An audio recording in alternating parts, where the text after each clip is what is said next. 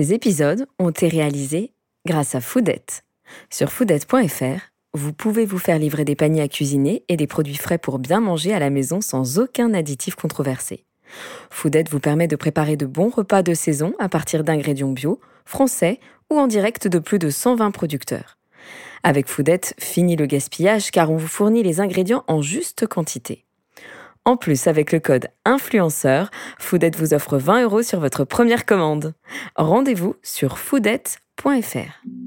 Bonjour à toutes, bonjour à tous et bienvenue dans Influenceur, le podcast qui s'intéresse à celles et ceux qui nous influencent, qu'on en ait conscience ou non.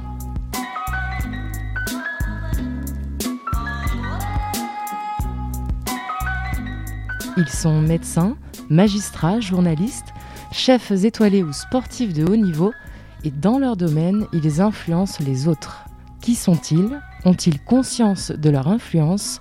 C'est parti Dans cet épisode, notre invité est le docteur et animateur Michel Simès, personnage emblématique dans l'univers de la télé et de la vulgarisation de la médecine. Michel Simès est devenu l'une des personnalités préférées des Français et vous allez comprendre tout de suite pourquoi. Bonjour docteur. Bon, bonjour, j'espère qu'ils vont comprendre pourquoi. Comment allez-vous aujourd'hui Moi, ça va très bien. Merci d'avoir euh, répondu euh, à notre invitation positivement Ouais, en tout c'est un cas. plaisir, ça, ça me, ça, me, ça me montre qu'il paraît que je suis un influenceur, donc euh, voilà.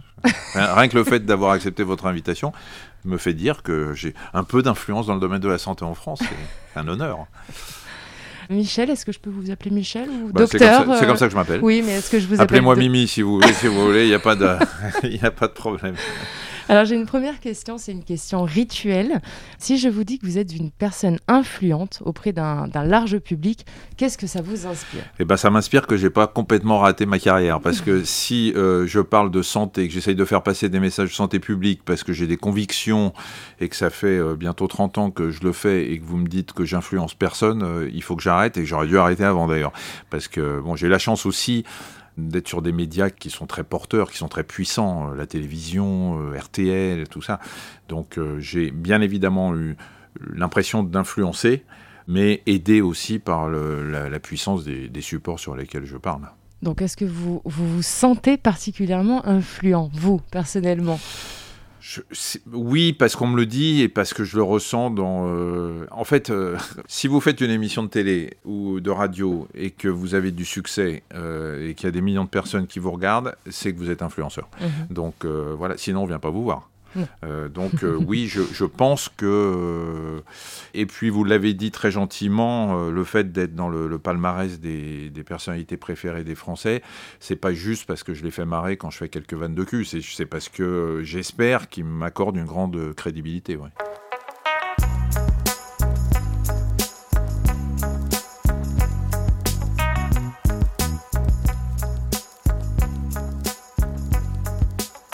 Pour mieux comprendre euh, qui vous êtes, je vais euh, commencer par expliquer euh, que vous venez donc de Paris, votre ville natale. Une fois le bac en poche, vous commencez des études de médecine et quelques années plus tard, vous devenez donc chirurgien spécialisé dans l'otorino-laryngologie. Donc vous êtes ORL, on va dire euh, ça, c'est comme ça que ça se résume, ouais. Au début des années 90, vous êtes médecin lors d'un rallye automobile au Sahara. Vous entrez en relation avec des journalistes d'Europe 1 pour lesquels vous écrivez euh, des chroniques scientifiques. Et à partir de ce moment-là, euh, débute votre carrière dans les médias. Vous enchaînez les émissions télé, la radio. Vous écrivez également plusieurs ouvrages et délaissez peu à peu euh, les blocs opératoires pour vous consacrer directement donc à cette Tout nouvelle... en continuant à exercer mon métier à l'hôpital. À l'hôpital, Voilà. exactement. À quel moment vous avez eu envie de faire médecine? Très tard. D'abord parce que euh, j'ai euh, raté mon bac. Mhm. Alors, je, je le dis aujourd'hui avec euh, en marrant parce que je pense que dans les annales euh, de la faculté de médecine Necker, qui est la plus difficile, qui était la- à l'époque la plus difficile de France, je pense qu'un mec qui a eu le bac D à l'époque, c'était le bac sciences, qui l'a raté, qui a passé deux fois son bac, en serrant les fesses la deuxième fois et qui euh, a été reçu du premier coup en première année de médecine. J'ai j'ai réussi mon concours du premier coup. Comme quoi? Je crois pas qu'il y en ait beaucoup qui, qui aient fait ça. Alors, euh, bon, je suis pas particulièrement fier d'avoir raté mon bac, mais c'est pour vous dire que j'ai, à mon avis, vers 17 ans, je vais commencer à me dire, tiens, euh, les sciences m'intéressent. Et puis, ça n'a pas été une vocation du tout. Hein. J'étais, euh, je, trouvais que c'était un bon métier, que c'était, puis je vais, je vais le reconnaître vraiment très sincèrement, je trouvais que c'était assez prestigieux comme métier d'être mhm. chirurgien. Et comme l'histoire de la famille avait été marquée quand même par des moments un peu mhm. compliqués pendant la guerre, je me suis dit que ça ferait plaisir à mes parents. Après, pour faire plaisir aux parents, d'accord. Oui, mais enfin pour qu'ils soient fiers euh, de moi, mais mais euh, mais après j'ai aimé ce, ce, métier très vite. Enfin, je, aujourd'hui où je suis pratiquement en fin de carrière à l'hôpital, euh, je suis pas en train de me dire tous les jours que mes parents sont fiers de ce que j'ai fait, quoi. Même s'ils le sont. Ils le sont, j'en suis certaine. Comment se sont passées vos années fac? Ah, les années fac, la première année de médecine, c'est l'horreur, c'est la prison, c'est et encore j'ai eu la chance de la faire qu'une année. Après, euh, c'est extraordinaire parce qu'on rentre très vite euh, dans les stages à l'hôpital. Euh, alors moi, j'ai jamais été un gros bosseur, mais l'échec au bac m'a donné un vrai coup de poing dans la gueule et ça m'a. Je, remercie la prof d'histoire qui m'a mis 6 à l'oral alors que je méritais 15 puisque je connaissais par tout ce que je lui disais que je ne comprends toujours pas pourquoi j'ai eu cette note, mais ça a été l'élément fondateur pour moi. Et donc après, euh, j'avais très très faim de, de, réussir. Et donc les années se sont plutôt pas mal passées. Je passais plutôt euh, tranquille d'une année à l'autre. Puis après, il y a eu l'internat. Puis après, j'ai passé, des, passé 4 ans à, Chartres, à l'hôpital de Chartres, où j'ai, c'est des années extraordinaires. Non seulement d'apprentissage de mon métier de chirurgien, et puis, euh, comme j'étais patron de la salle de garde, je vous raconte pas. Eh oui. Je préfère pas vous raconter d'ailleurs. Ah bon? Non, non, je peux, non parce qu'il y a des trucs qu'on peut pas raconter. Mais ah ça a été des années, des années absolument fabuleuses on a déconné, on a fait des fêtes mémorables. Mais justement, on a appris que vous organisiez euh, les, fêtes euh, étudiantes. Euh, comment ça se passait? ça, ça... Je sais pas, quel âge ont vos auditeurs? Parce que les, les, tonus, ce sont les fêtes de salle de garde, mais maintenant l'internat n'existe plus comme c'était comme c'était avant. On avait des traditions. le patron de la salle de garde que j'ai été pendant pendant deux ans, ce qu'on appelle l'économe, devait faire respecter un certain nombre de traditions dans la salle de garde. Par exemple, quand on arrivait en salle de garde, on ne pouvait pas choisir sa place pour déjeuner, il fallait s'asseoir à côté euh, de la personne qui était assise. Dès qu'il y avait une chaise de libre, il fallait taper sur l'épaule de tout le monde en arrivant, et on n'avait pas le droit de parler ni religion, ni politique, ni médecine.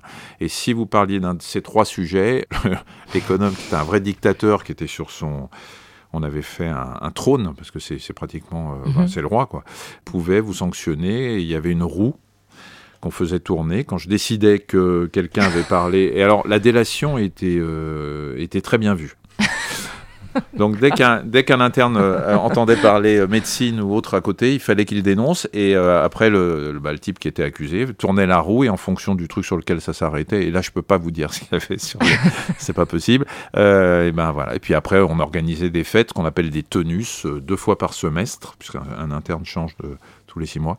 Et on faisait un truc au début, un truc à la fin, et je peux vous dire qu'on a eu des fêtes complètement dingues. On est un peu sur du bisutage là quand même. Là, non, non, non, c'est pas du bisutage. Il n'y a pas de bisutage, ah. c'est du. C'est de mmh. l'intégration. Mais c'était jamais, c'était toujours bienveillant. Enfin, il n'y a jamais eu de, de, problème. Hein. Jamais. Mmh.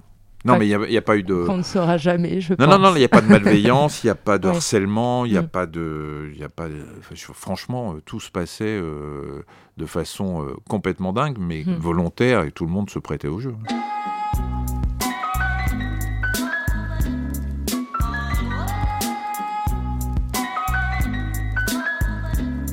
pendant cet internat, justement, vous avez développé un humour de type carabin. Est-ce que vous pouvez nous expliquer ce que ça signifie? Alors, l'humour, je l'avais avant, de famille. Euh, là, il s'est développé carabin. Alors, carabin, euh, c'est un humour qui permet de prendre du recul sur plein de choses. La maladie, la mort. Écoutez, j'étais interne, je vais avoir 24-25 euh, ans. Le métier de médecin est difficile, mais quand vous avez 24-25 ans et que vous faites du SAMU, moi j'ai fait notamment du SAMU aussi à Chartres, et donc j'allais sur l'autoroute ramasser les, accidents de bagnole, et j'allais chez les gens essayer de réanimer des gens qui mouraient, euh, etc. Donc vous êtes confronté à la mort très très vite. Hmm. Et si vous n'avez pas un peu de recul par rapport à ça et que vous vous blindez pas un peu, euh, la suite va être difficile. Voilà, le, principe des salles de garde et des, tenues, c'est un sas de décompression. Hmm. On voit des malades par définition, on voit des morts, euh, on, est confronté à des drames. Certains m'ont marqué, moi, quand je, je suis allé sur des, des interventions avec le SAMU ou quand j'opérais au bloc au milieu de la nuit, après des accidents de voiture. Tout ça, c'est des choses qui vous marquent et on a vraiment besoin de respirer, de souffler un petit peu. Et la salle de garde est faite pour ça. C'est pour ça qu'on n'a pas le droit de parler médecine à l'intérieur. Mhm.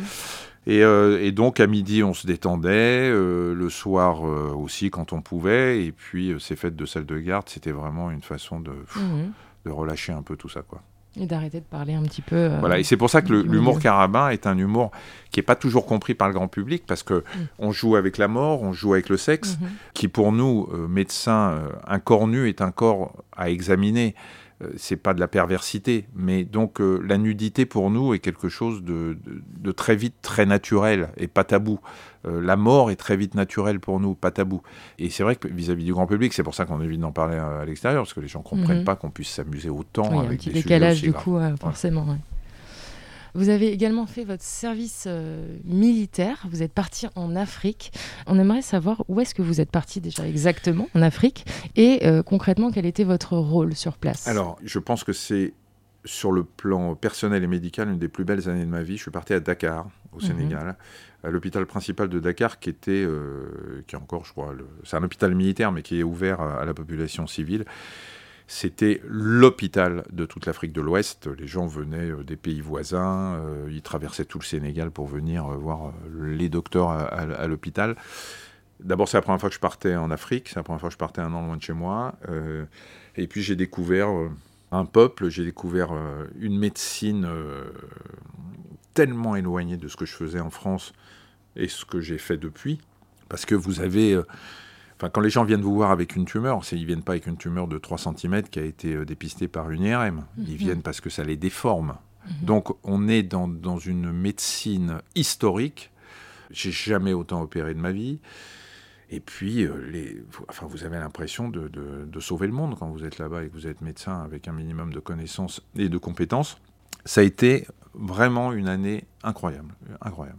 Et pourquoi avoir choisi cette euh, spécialisation, l'otorino-laryngologie Pourquoi euh, celle-ci particulièrement? Je voulais euh, faire de la chirurgie et puis je m'ennuie très vite dans la vie, c'est pour ça que je fais tant de choses. Et l'ORL, c'est une triple spécialité. C'est le nez, la gorge et les oreilles. Mhm. Donc déjà, c'est trois spécialités en une. C'est une spécialité mixte qui est à la fois médicale, vous consultez, et en même temps chirurgicale. Mhm. Donc ça permet de ne pas faire tout le temps, tout le temps la même chose. Et puis, euh, alors, j'ai hésité entre trois spécialités. La neurochirurgie, parce que mon premier stage d'externe, ça a été en neurochirurgie pédiatrique et le, cerveau me fascinait. Mais c'est un métier que vous ne pouvez pas trop exercer en privé, parce que c'est un peu plus compliqué. La gynécologie. Euh, la euh, gynécologie obstétrique qui, était assez moi qui, qui, me plaisait beaucoup mais il y avait deux raisons pour lesquelles je ne l'ai pas fait. C'est un, la première, c'est que c'est une spécialité qui euh, demande beaucoup de disponibilité, les mm. gardes, etc., que j'en pouvais plus, moi, des gardes. Mm réveil au milieu de la nuit, je sais. Ça. La deuxième raison, c'est que je voulais pas, je me disais, putain, avoir des femmes euh, toute la journée, euh, qu'est-ce qui va me rester comme envie de soir rentrer chez moi? Ce qui est complètement débile comme raisonnement, mais enfin, parce qu'heureusement, tous les gynécos ne sont pas misogynes, mais, mais bon, il y avait ça. Et puis, euh, puis voilà. Je dis souvent, quand on me demande pourquoi j'ai choisi cette spécialité, je, dis en déconnant que c'est la spécialité dans laquelle il y a le plus d'orifices. voilà, il y en a cinq. D'accord. voilà, mais c'est une façon aussi de choisir. Chacun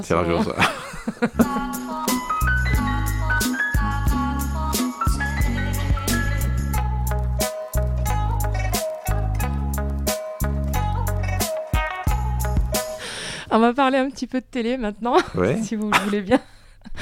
Euh, justement, on en parlait tout à l'heure, vous avez euh, débuté votre carrière euh, télévisuelle en 91 sur Télématin sur France 2. Qu'est-ce que vous faisiez exactement en plateau à ce moment-là? Je flippais beaucoup. ouais, ce que je faisais. Bah, je faisais une chronique quotidienne très tôt le matin. C'était mes débuts à la télé. Donc avec je pense que ça a été une école extraordinaire. Parce que euh, j'étais euh, d'abord c'était tôt c'était en direct. J'ai un temps euh, très limité pour faire ma, ma chronique. Et donc c'est une école incroyable. Parce que quand vous commencez la télé par le direct mhm. pas de filet de sécurité pas de filet de sécurité. Mhm. donc j'ai voilà j'ai fait ça pendant trois ans trois ans et demi trois ans et demi à peu près. Et puis après je suis parti. Et en 98 vous explosez grâce à l'émission euh, Le Journal de la Santé, qui viendra plus tard euh, le magazine de la santé. Vous co-animez avec Marina Carrère d'Ancos. C'est une émission donc de vulgarisation de la médecine. Ça devient un rendez-vous, ça explose. Euh, est-ce qu'au tout début, quand l'émission a commencé, est-ce que ça a rapidement pris ou est-ce que ça a mis un certain temps quand même Le début, c'était 7 minutes. Ah oui c'était 7 minutes. en fait, l'idée, c'est que je savais qu'il y avait de la matière pour faire de l'actualité santé. Mhm. Bien sûr, on en parlait dans les 13h, les 20h, dans les journaux, etc., mais pas énormément, pas autant qu'aujourd'hui. Et euh, moi, j'étais sûr qu'il y avait suffisamment d'actualité pour euh, faire un journal tous les jours. Donc, on a commencé par 7 minutes. Alors, c'était les débuts de la cinquième, hein, donc mm. euh, c'était pas France 5 avant, ça a été vraiment un laboratoire, hein, c'est monté progressivement, rien ne s'est fait brutalement comme ça. Mm-hmm. Et puis, comme on s'est aperçu que 7 minutes, ça marchait pas mal, et puis que ça marchait pas mal, ça restait confidentiel hein, sur la cinquième. Et puis qu'on avait de la matière, on a fait 13, et puis après 26, et puis après on a fait un magazine de la santé un peu plus long le week-end. Et puis voilà, et progressivement c'est devenu euh, l'émission euh, Magazine de la santé à l'eau docteur d'une heure et demie que je co-présentais avec euh, Marina, qui elle au début travaillait dans l'ombre, hein, puisque c'est elle qui préparait l'émission avec moi. Puis un jour, elle est venue répondre au courrier des téléspectateurs, et puis euh, s'est imposée jusqu'au jour où elle m'a viré de l'émission. Et euh, voilà, mais sinon, bon, c'est la loi de la télé. Non, je rigole, on s'entend bien. C'est moi qui suis parti. Et qu'est-ce qu'on se dit quand ça, quand ça décolle, quand ça démarre fort? Alors, on se dit rien parce que et ma notoriété, et ma popularité, et les succès sont arrivés ultra progressivement. Si euh, tout m'était tombé sur la tête euh, brutalement, peut-être que j'aurais vacillé un petit peu, que j'aurais mhm. pris le melon et que je me serais dit qu'est-ce que je suis formidable quand même. Non, je rigole parce que j'espère ne pas être comme ça, mais tout est très progressif. Et donc, c'est voilà, le fruit du travail, de la réflexion, euh, euh, le boulot des équipes, euh, etc. On est, on n'a jamais, moi je me suis jamais dit les gens, les gens viennent pour moi par exemple, jamais. Ils venaient parce qu'on leur apportait une, une, information santé mmh. qui était digeste, qu'on les faisait sourire aussi mmh. parce que ça a été aussi le la carte de visite du magazine, mais, mais vraiment tout est monté, monté, monté progressivement pendant, euh, voilà, pendant 10 ans, 15 ans, euh, et ça continue aujourd'hui, enfin, je, pense. Est-ce que vous pensez qu'il est indispensable de d'avoir un petit peu d'humour, un petit peu de légèreté sur ce, ce type d'émission pour traiter des sujets assez délicats, parfois graves? Je ne sais pas si c'est indispensable, mais moi je ne sais pas faire autrement. Donc euh, moi, ce que j'ai toujours fait dans, ma vie professionnelle, c'est d'être le plus spontané et naturel mmh. possible. J'ai jamais euh, joué un rôle, enfin à part euh, quand je fais un téléfilm, mais sinon je je joue pas de rôle. Je fais euh, je fais ce que je fais dans la vie. Je suis comme ça dans la vie. Enfin, si vous passiez des journées avec moi, vous verriez qu'avec mes copains, avec les équipes, on se marre tout le ça temps. Déconne tout le temps. Ça déconne. voilà, c'est je suis comme ça. Alors après, mettre de l'humour dans la santé, ça a été très mal vu au départ. Mm. Euh, je me suis fait engueuler plusieurs fois par le producteur qui m'a dit tu te décrédibilises, c'est pas possible, on peut pas parler santé en déconnant et tout. Donc je suis fermé ma gueule pendant 2-3 jours et puis je recommençais. Jusqu'au jour où on s'est aperçu que finalement, bah, c'était euh, c'était ce qui distinguait. Bah, ça, distinguait le magazine mm. des autres émissions. Et donc moi je pense que ça fait passer. Euh, puis la, santé, c'est pas que de la maladie, quoi. Mm. Euh, encore plus aujourd'hui. Donc euh, oui, je, apparemment, je me suis pas gouré parce que c'est à chaque fois on me dit euh, oui, alors vous, êtes le seul médecin qui fait marrer en parlant de santé, mais mais voilà, je crois qu'on peut le faire. à chaque fois qu'on fait de l'humour, alors je suis parfois passé à côté, je suis parfois j'aurais pas dû, etc. Mais à chaque fois, l'idée c'est c'est qu'une personne concernée ne se sente jamais blessée. Mmh. Voilà, c'est le principe. Est-ce que vous pensez que vous êtes parfois allé peut-être un peu trop loin est-ce que vous reconnaissez déjà éventuellement euh, Si j'en crois Marina, euh, il n'est pas impossible que j'ai eu euh, quelques... Parce que je le voyais dans la réaction de Marina sur le plateau, qui parfois... Qui est plus, peut-être un peu plus sensible, un peu plus... Ouais, Elle, est, coincée, ouais. mais... mais pas dit ça Si, si, si, elle est coincée. Mais non, Marina... Mais on, on se marrait. Mais, mais Marina, de, quelquefois, elle, elle, tiquait. Elle tiquait, mm. elle tiquait. Alors, je n'ai plus les trucs en tête, mais surtout quand c'était euh, du, du cul, qui pouvait... D'ailleurs, j'ai fait parfois des vannes, mais je ne les ai pas en tête là, mais je me souviens avoir fait des vannes qui, aujourd'hui, pourraient me valoir un hashtag. Donc, euh, donc euh, mais je les ferai quand même. Mais, mais aujourd'hui, on risque de on aurait, on aurait des retours. on aurait des retours. Mais à l'époque, il n'y avait pas les réseaux, donc ça allait.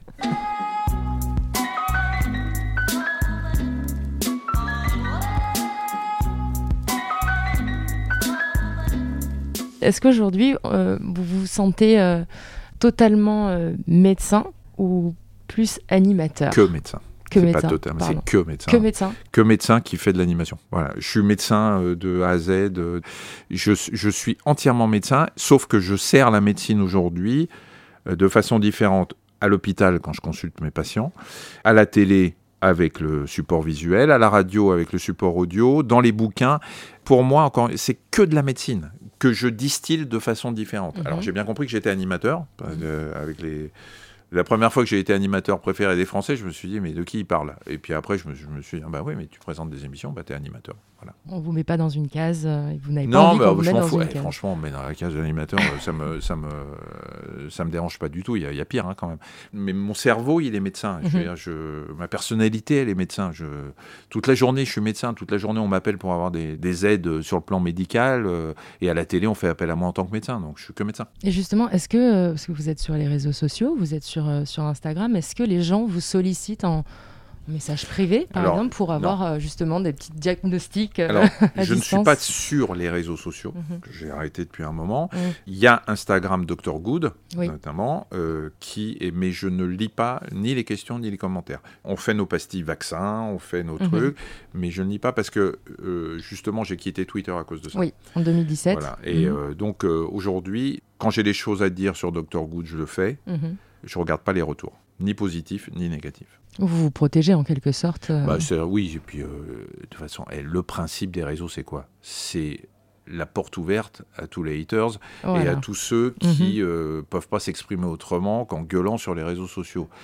Donc, si, je, ça n'a strictement aucun intérêt. Alors oui, je passe à côté de messages sympathiques, mais comme de temps en temps, on me donne, les équipes me disent, mais le principe, c'est le café du commerce, c'est le café à mm. côté, café en bas de chez soi, sauf que y a, le café est devenu le réseau social. Et donc, ça m'intéresse pas du tout.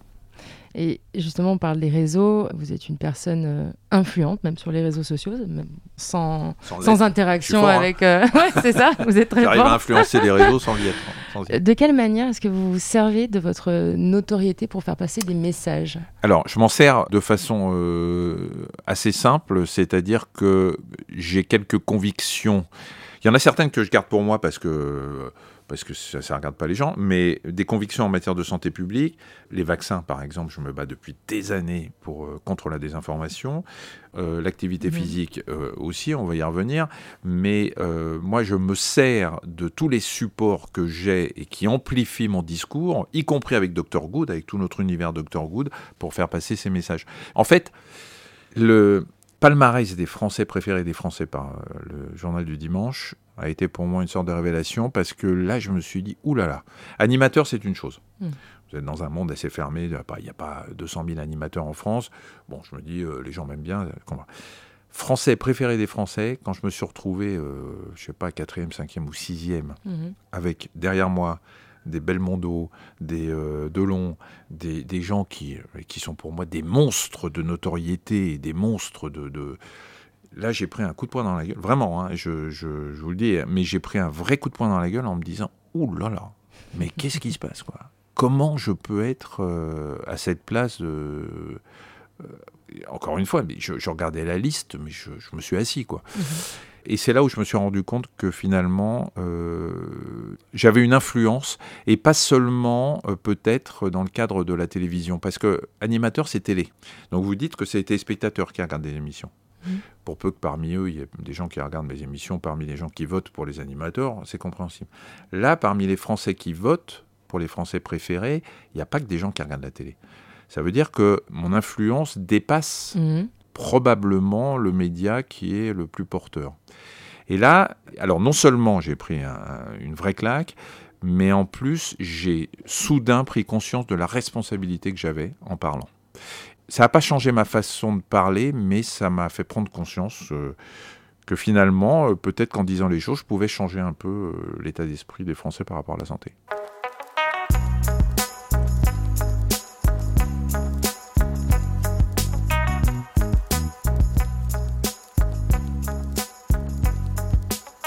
Et les messages politiques, est-ce que vous en faites passer? J'ai fait la connerie d'en faire passer euh, au début de la pandémie. Euh, je m'en mords bien les doigts parce que moi j'ai un gros défaut, c'est que je suis très impulsif. Et quand il y a des trucs qui m'énervent en matière de santé, notamment euh, politique, euh, je n'arrive pas à faire ma gueule ce que j'aurais dû faire au début, parce que finalement, les gens à qui je me suis attaqué au début ont des réseaux beaucoup plus puissants que les miens. Moi, j'en ai pas en plus. Et, euh, et, très vite, les réseaux se mettent en branle mm. pour faire un bashing terrible. Et je pense que les gens m'attendent pas là-dessus et que c'était pas mon rôle. Moi, je suis là pour donner de l'info santé, pour essayer de faire passer mes convictions, encore une fois, en matière de santé publique, sur les vaccins, sur plein de choses mais attaquer euh, des responsables politiques qui, euh, à mon avis, euh, à l'époque disaient n'importe quoi, bah, c'est pas, on me demande pas ça. On me demande pas ça et j'aurais pas dû. Voilà. donc. Euh, est-ce que c'était un moyen aussi pour vous euh, d'essayer de d'apaiser un petit peu euh, toute cette panique, cette psychose qui s'installait aussi? C'était peut-être maladroit, mais en tout cas, ça avait l'air. Je, je, crois qu'on peut même pas parler de maladresse. C'était spontané. oui, c'était très spontané de ma part et, et mon idée était de de contrer des discours politiques qui ne faisaient qu'aggraver euh, l'inquiétude des mmh, gens mmh, et, mmh. leurs angoisses. À un moment où euh, on manquait de masse, de tests, de tout ce que vous voulez, où on essayait de rassurer les gens, il y a des responsables politiques euh, dont le métier est au contraire d'essayer de faire descendre les gens dans la rue. Moi, je trouvais que c'était pas le moment, quoi. on est responsable politique, on ne doit pas être irresponsable politique. Et même si on sait bien que c'est pas le monde des bisounours, il y a un moment où il faut une certaine union euh, et que tout le monde aille dans le même sens pour qu'on essaie de sortir de cette crise. Après, qu'il y ait des reproches à faire, des comptes à régler, mais bien évidemment qu'on n'avait pas assez de masques, bien évidemment qu'on n'avait pas assez de tests, bien évidemment mmh. qu'aujourd'hui on devrait avoir plus de vaccins. Bon, est-ce que c'était le moment au début, en tout cas, au mmh. début, d'inquiéter les gens? J'étais pas sûr. Voilà, et j'ai dit. Et à cette époque-là, donc là, il y a presque un an maintenant, euh, vous êtes retourné à l'hôpital. Est-ce que vous y étiez contraint ou est-ce que vraiment, pareil, euh, euh, c'est arrivé tout naturellement, spontanément, vous vous êtes dit, bah, je suis médecin avant tout et je, suis là pour venir aider le personnel soignant? Ça s'est fait de façon ultra naturelle. Le chef de service de réanimation de l'hôpital dans lequel je travaille a envoyé un mail à tous les médecins de l'hôpital en mhm. disant on est débordé, on mhm. a besoin de mains, on a besoin de, bras, on a besoin d'aide de, la part de, des médecins, quels qu'ils soient. Il a envoyé une liste de garde. J'ai immédiatement mis mon nom euh, sur plusieurs jours. La feuille de garde a été remplie en deux heures, tellement les médecins ont voulu aider, se sentaient concernés. Et je suis allé passer quelques jours en réanimation avec mes moyens. Un réanimateur, ça s'improvise pas. Mm. C'est pas parce que je suis ORL et que j'ai. Euh, non, c'est un métier. C'est un métier. Mm. On peut être dangereux pour les patients si on fait pas ce qu'il faut. On peut être dangereux pour soi-même. Donc, euh, j'ai fait ce que j'ai pu, comme les autres médecins qui ne sont pas réanimateurs. Et ne serait-ce que les bras, il fallait être entre 6 et 8 pour retourner les patients obèses à la fin de la journée, j'avais fait de la muscu. C'est-à-dire que je, passais mon temps à aider à mmh. retourner avec les, les, contraintes pour rentrer dans les chambres, s'habiller, mmh. sortir, etc. Mais voilà, j'ai filé un coup de main et j'ai pu témoigner aussi euh, à la radio, à la télé. Ça a aidé aussi euh, les services de réanimation. Euh, je vais vous dire, quand je suis allé en réanimation à, l'hôpital dans lequel j'étais, on déjeunait comme ça sur le bord d'une table, des, des, plats, voilà, c'était pas très fun. le café, c'était dans des tasses en plastique avec un peu de café instantané euh, mm. dans le fond, dans lequel on rajoutait de l'eau, c'était pas terrible. Et ben je me suis démerdé, j'avais des relations. J'ai une cousine de ma femme qui euh, travaille chez, euh, chez Nespresso et je lui ai dit envoie-nous une machine. Envoie-nous une machine et des, et des capsules parce que c'est pas possible. Ils, n'ont ont même pas de quoi prendre un bon café. Et ben elle, nous a envoyé deux machines, des capsules à ne plus savoir qu'en faire. Et, enfin, le personnel soignant pouvait avoir un bon café. Voilà, c'est aussi ma façon que j'ai eu d'aider. Votre petite pierre à l'édifice. Et est-ce que les, les gens. Euh, enfin, j'imagine que les, le personnel soignant et, les, patients ont dû être euh, complètement ahuris de vous voir euh, débarquer. Alors les patients pas trop parce qu'ils sont tous dans le coma. Non, peut-être pas tous les patients, pardon. Non, mais, non, alors finalement. ah bah oui, non, mais on peut faire des conneries. non, finalement, le personnel soignant était tellement occupés, euh, tellement accaparés par les, tâches qu'ils avaient que, oui, bien évidemment, que comme on reconnaissait, etc., mais il n'y a jamais eu euh, mm, mm. quelqu'un qui est venu me demander un selfie pendant en réanimation quoi. je, et ils savent que je travaille dans l'hôpital, ils me croisent hein, là-bas. Mm. Donc euh, c'était pas, j'étais pas oh là là, il y a le, mec de la télé qui, euh, qui, est avec nous. Après, il y a eu, moi j'allais au staff pour, euh, c'est-à-dire l'endroit où tous les médecins se réunissent deux fois par jour pour faire le point sur tous les patients hospitalisés. Euh, je me mettais dans mon petit coin, j'écoutais, j'essayais de comprendre parce que c'est très compliqué ce qui se passe en réa. Voilà, j'ai eu droit à la fin. Ils ont fait euh, quand on est sorti de la première, euh, la première vague, il y a eu une, une grande réunion dans l'amphi euh, de l'hôpital avec voilà des, restitutions de ce qui s'était passé sur le plan médical, comment ça avait été géré. J'ai eu droit à mon petit moment de bravoure où on m'a passé une photo de moi parce que le, le, le premier jour où j'arrive en réanimation, une demi-heure après que je sois arrivé euh, et où je demande comment je peux aider, on me dit bah, va dans le, la première chambre, monsieur vient de mourir. Et il faut qu'on le mette dans un, pas des sacs, des housses, euh, pour, euh, en plus avec le Covid, donc c'était vraiment, il fallait que ce soit hyper étanche et tout.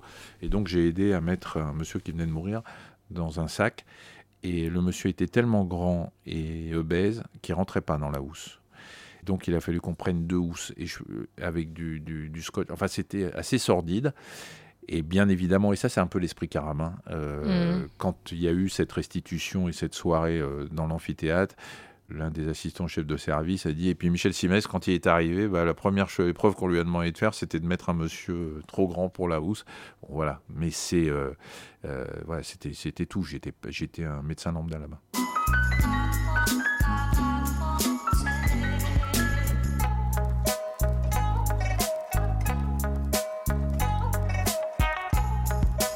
Maintenant, on va parler d'autre chose. Vous êtes euh, engagé. Euh, enfin, ouais. auprès... vous êtes engagé auprès du comité euh, olympique pour Paris ouais. 2024. Vous essayez euh, d'inciter les jeunes à, à, reprendre le sport, à, à, bouger, à mieux manger aussi. J'ai lu d'ailleurs qu'il y avait une hausse de l'obésité chez les jeunes et chez les plus petits également. Quel est votre message concrètement aujourd'hui? Mon message est catastrophique on est dans, un, une, dans une catastrophe sanitaire. Un enfant ou adolescent sur cinq est en surpoids ou obèse en France. Ouais. Alors, pourquoi catastrophique? Parce que euh, ça va pas en s'arrangeant, que les enfants en surpoids ou obèses d'aujourd'hui feront les diabétiques de demain, les adultes malades, avec toutes les conséquences que ça peut avoir. Et vous le voyez avec la pandémie, vous voyez le nombre de personnes obèses ou en surpoids qui meurent? Mmh c'est les premiers à être concernés, c'est mmh. les premières victimes. Même sans aller jusqu'au virus ou à une euh, épidémie virale, l'obésité, l'hypertension, le diabète, eh ben, ce sont des maladies chroniques qui raccourcissent l'espérance de vie, de beaucoup. Et donc tous les enfants qu'on voit aujourd'hui qui ne bougent pas, les raisons, on, on, pourrait y passer deux heures. Euh, les mmh. écrans, le manque d'exemplarité de la part des parents, le déséquilibre alimentaire. Voilà, tout ça fait que ces enfants grossissent. Et là, en plus, pendant les confinements, on a eu euh, une diminution des capacités cognitives des enfants de 40%. On a eu une augmentation de euh, l'indice de masse corporelle. On a eu une diminution des capacités physiques. En 40 ans, les enfants ont perdu un quart de leur capacité cardiovasculaire. Ça veut dire que vous prenez un cœur d'un enfant il y a 40 ans et vous le prenez aujourd'hui, vous enlevez un quart du cœur, un quart, et vous voyez les enfants d'aujourd'hui. Donc vous voyez un peu la catastrophe vers laquelle on, on, court si on ne fait rien. Les recommandations de l'Organisation mondiale de la santé, c'est une heure d'activité physique quotidienne pour les enfants, mmh. une demi-heure pour les adultes. Les enfants, il y a 80% des enfants qui ne respectent pas ça. Il y a deux critères. Il y a la sédentarité et l'inactivité physique. La sédentarité, c'est le temps que vous passez assis. Quand vous dépassez 3 heures par jour, assis, et on, les dépasse vite, vous avez une augmentation, une diminution de l'espérance de vie. Quand vous augmentez, euh, vous dépassez 7 heures assis par jour, ça devient vraiment, vraiment très dangereux. Calculez, faites-le vous-même. Regardez combien de temps vous passez assis par mmh. jour entre les repas, le boulot devant l'ordi, etc. Ça va très vite. Et l'inactivité, c'est ne pas respecter les 30 minutes d'activité quotidienne pour les adultes et l'heure euh, d'activité quotidienne par les enfants. Pour les enfants, et c'est pour ça que, effectivement, Paris 2024 a lancé une opération 30 minutes à l'école euh, mmh. d'activité physique. Mais justement, il y a l'école, et à côté de ça, les, tout, tous les, les, centres sportifs euh, ferment, notamment les, les, sports en salle. Mmh. Euh, comment, en, en, tant que parent, est-ce qu'on arrive à euh, occuper les enfants et à leur faire faire du sport comme ça, en dehors de... Je ne sais pas comment on y arrive. Je pense que c'est une mauvaise décision. Pourtant, euh, je défends beaucoup toutes les décisions qui ont été prises par le ministère de la Santé, le comité scientifique et le gouvernement depuis, depuis, depuis le début, parce que je crois que c'est vraiment pas facile pour mmh. eux de prendre des décisions. Mais euh, fermer les, les salles de sport alors qu'on peut mettre en place des gestes barrières efficaces, c'est une mauvaise mauvaise chose. D'abord parce que les enfants vont prendre du poids, ensuite parce qu'il va y avoir des décrochages euh, pour le, sport de la part de, ces gamins, ensuite ils rentrent chez eux, ils sont complètement désœuvrés, ils n'ont rien à faire, parfois les parents sont pas là, qu'est-ce qu'ils font? Ils vont se précipiter sur, les chips et sur les écrans. Donc je crois que c'est une mauvaise décision, c'est un peu comme la culture, je comprends toujours pas qu'on a fermé les théâtres et les cinémas, mais euh, voilà, pour les enfants c'est une décision qui à mon avis n'est pas très très bonne.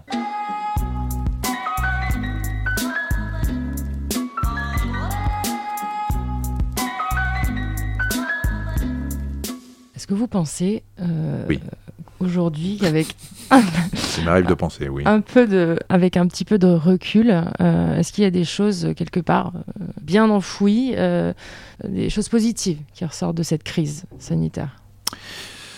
La première chose positive qui ressort de la crise sanitaire, c'est que on sera préparé pour la prochaine. Elle a pris au dépourvu tout le monde, toute la planète. ne serait-ce que l'histoire des masques, ça se reproduira plus les tests, ça se reproduira plus. les vaccins, on ira beaucoup plus vite parce que maintenant on a euh, l'expérience de l'ARN messager et euh, si demain on doit faire un nouveau vaccin contre le coronavirus ou contre d'autres virus qui vont arriver, on a la technique qui va permettre très très vite, dès qu'on a le séquençage du virus, de pouvoir mettre au point les vaccins. Après, je pense que le côté positif aussi, euh, c'est la prise de conscience euh, du public que pour éviter d'être malade, il faut être en bonne santé. C'est une lapalissade, mais les gens qui payent un lourd tribut aujourd'hui au Covid sont des gens qui n'étaient pas en bonne santé. Surpoids, obésité, problèmes cardiovasculaires, diabète, hypertension. C'est ces gens-là, c'est ce qu'on appelle la comorbidité, c'est ces gens-là qui meurent. Mmh. Et aujourd'hui, je pense que les Français ont pris conscience qu'ils avaient leur santé en main, et c'est pour ça qu'on se bat beaucoup pour l'activité physique, dont on sait, scientifiquement, c'est prouvé qu'elle améliore les défenses immunitaires. L'équilibre alimentaire améliore les défenses immunitaires, le sommeil améliore les défenses immunitaires. Et tout ça, ça commence à bien rentrer dans l'esprit des gens qui s'aperçoivent que finalement, quand ils sont euh, plutôt en bonne santé, ils font des, formes ou asymptomatiques mhm. ou relativement bénignes euh, de la maladie. Et donc, on a intérêt, un, si on veut pas tomber malade, deux, si on veut augmenter son espérance de vie, trois, si on veut augmenter son espérance de vie en bonne santé, parce que rajouter des années, c'est pour être grabataire, ça sert à rien, eh ben, il vaut mieux se prendre en main soi-même sans forcément compter sur, euh, sur le médecin. Je pense que ça, on peut dire que c'est le côté positif. Et puis, dernier côté positif, c'est on s'aperçoit que l'hygiène est très importante. Aujourd'hui, on n'a pas de grippe, on n'a pas de rhume, mhm. on n'a pas de gastroentérite, on n'a pas de bronchiolite. Pourquoi? Parce qu'on s'est lavé les mains. Oui, les gens ont appris à se laver les mains. C'est vrai que c'est une chose. Les gens ont appris à se laver les mains. On avait tendance à s'embrasser euh, comme du bon pain. Même les mecs entre eux, de plus en plus, tout le monde s'embrassait. Bah, maintenant, il va falloir. C'est dommage, mais on peut continuer à s'embrasser et on va s'embrasser de nouveau. On va pas vivre avec le masque tout le temps, mais il y a un minimum d'hygiène à connaître et euh, pour éviter de s'infecter. Pour euh, clôturer le sujet euh, de, la crise sanitaire, on l'a vu depuis le début, euh, il y en a toujours, hein, il y a eu beaucoup, de controverses dans le milieu médical. On s'est rendu compte, quand je dis on, c'est le monde hein, en général, qu'il y avait beaucoup d'éminents spécialistes, de médecins qui n'étaient pas du tout d'accord les uns avec les autres, ce qui peut être quand même assez déstabilisant pour le commun des mortels, j'ai envie de dire. Quel regard portez-vous là-dessus? Est-ce que vous saviez déjà que dans ce domaine-là, il pouvait y avoir autant de controverses comme oui, ça? bah, Bien sûr, parce que c'est ce qui se passe dans tous les congrès. Donc euh, les médecins euh, peuvent ne pas être d'accord entre eux sur une conduite à tenir, sur un diagnostic, sur euh, des recherches, etc. Après, il y a ce qu'on appelle des conférences de consensus en médecine. On a des recommandations de la haute autorité de santé pour que euh, les médecins aient une sorte de, de, guideline pour avoir, euh, savoir faire ce qu'il faut à un moment donné devant un malade. Mais des désaccords entre scientifiques, il y en a toujours eu. Le problème, c'est que là, c'est rendu public. Et, que, euh, alors, il y a deux choses. Il y a le fait qu'il y a beaucoup d'experts qui se sont exprimés et qui étaient des vrais experts, mais qui était ce que nous sommes tous euh, en médecine, on est tous assez dogmatiques. On est euh, euh, un bon médecin, j'ai eu l'occasion de dire, mais un bon médecin, c'est un médecin qui est sûr de lui. Mais sûr de lui, non pas parce qu'il se croit, il se prend pour Dieu, sûr de lui vis-à-vis des gens à qui il parle ou vis-à-vis du patient. C'est-à-dire, on peut être très empathique et montrer de l'assurance vis-à-vis du patient qui doit nous faire confiance. Si vous venez me voir en consultation et que je vous dis je sais pas ce que vous avez, oulala, je sais pas ce qu'on va faire, machin, vous allez voir un autre. Mm. Donc on a appris, nous médecins, à dire, à les rassurer les patients, en leur disant faites-moi confiance, je sais ce qu'on va vous faire, on cherche, mais voilà. Et en fait, ce qu'on fait dans le quotidien d'une consultation, bah, on l'a fait à la télé, à la radio. On a aussi dit, bah, moi je vais vous dire ce qui va se passer. Comptez sur nous, machin, voilà, on va faire ci, on va faire ça, et que finalement on a été très péremptoire et ben, qu'on s'est tous plantés. Enfin tous, euh, il y en a qui avaient euh, raison, mais on, s'est beaucoup euh, planté parce qu'on pensait savoir ce qui allait se passer, alors que c'est inédit cette, cette crise. Et puis à côté de ça, il y a tous les gens qui s'exprimaient sans rien connaître au domaine et qui allaient, qui étaient cherchés par les par les médias parce que euh, euh, il fallait euh, prendre un mec connu qui donnait son avis et qui n'était pas du tout spécialiste de maladies infectieuses. Voilà. Et tout ça fait que plus le comité scientifique qui donnait son avis, plus les jalousies qu'il peut y avoir dans ce milieu, et plus certains experts qui sont passés de l'autre côté de la barrière. Et vous savez très bien que toute la polémique autour de la chloroquine, toute la polémique autour du professeur Perron, euh, tout ça, il y a des gens qui ont, basculé dans le peut-être dans ce qu'on peut appeler l'irrationnel, c'est-à-dire que nous en médecine, on a besoin de rationnel scientifique. Euh, il y a eu des discours complètement irrationnels sur l'efficacité d'un médicament euh, dont on n'avait pas la preuve et qui aujourd'hui s'est avéré inefficace. Des, je sais pas, il y a eu des, des- des trucs très bizarres, peut-être des médecins qui, euh, qui ont basculé parce qu'on faisait appel à eux dans les médias, j'en sais rien, mais a été... euh, voilà, puis après ça devient un, un brouhaha, euh, un truc, on ne sait pas On qui... se perd un petit peu dans tous les. Voilà. ouais.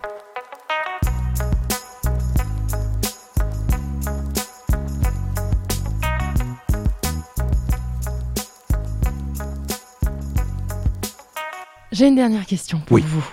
Oula, ça va être la question terrible. non, c'est pas, il n'y a pas de piège. Euh, c'est la dernière question rituelle. Euh, tout le monde l'aura compris. Vous êtes l'une des personnalités préférées des Français. On le disait tout à l'heure.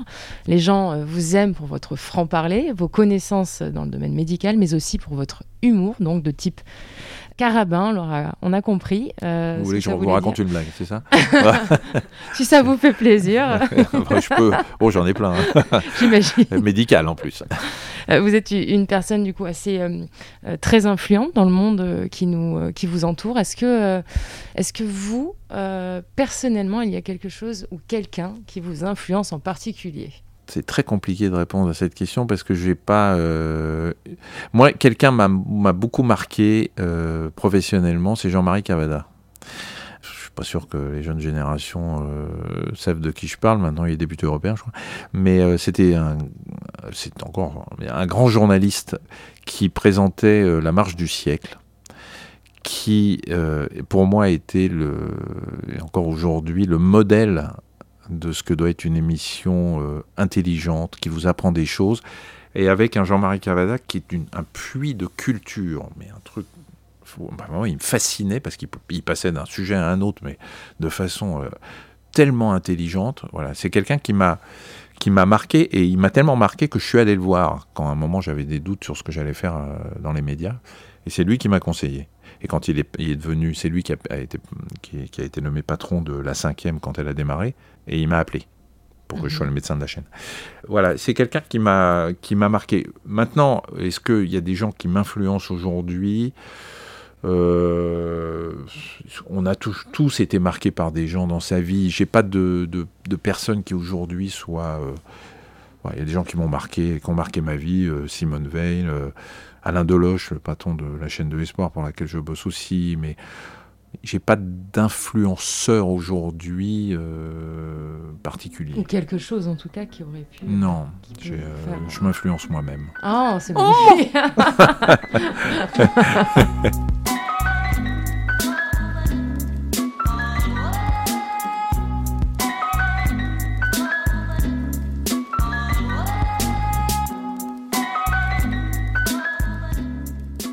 Voilà, c'est déjà la fin avec euh, notre invité du jour, Michel Simès, qui a généreusement et favorablement répondu à notre invitation. Alors pour ça encore, merci à lui. Merci de nous avoir écoutés, j'espère que cet épisode vous a plu. N'hésitez pas à le partager autour de vous et à très vite pour un épisode d'influenceurs. Influenceur est un podcast produit par la SMEC, réalisé par Romain Causeur et présenté par moi-même, Jenny Priez. Ces épisodes ont été réalisés grâce à Foodette. Sur foodette.fr, vous pouvez vous faire livrer des paniers à cuisiner et des produits frais pour bien manger à la maison sans aucun additif controversé. Foodette vous permet de préparer de bons repas de saison à partir d'ingrédients bio, français ou en direct de plus de 120 producteurs. Avec Foodette, fini le gaspillage car on vous fournit les ingrédients en juste quantité. En plus, avec le code influenceur, Foodette vous offre 20 euros sur votre première commande. Rendez-vous sur foodette.fr.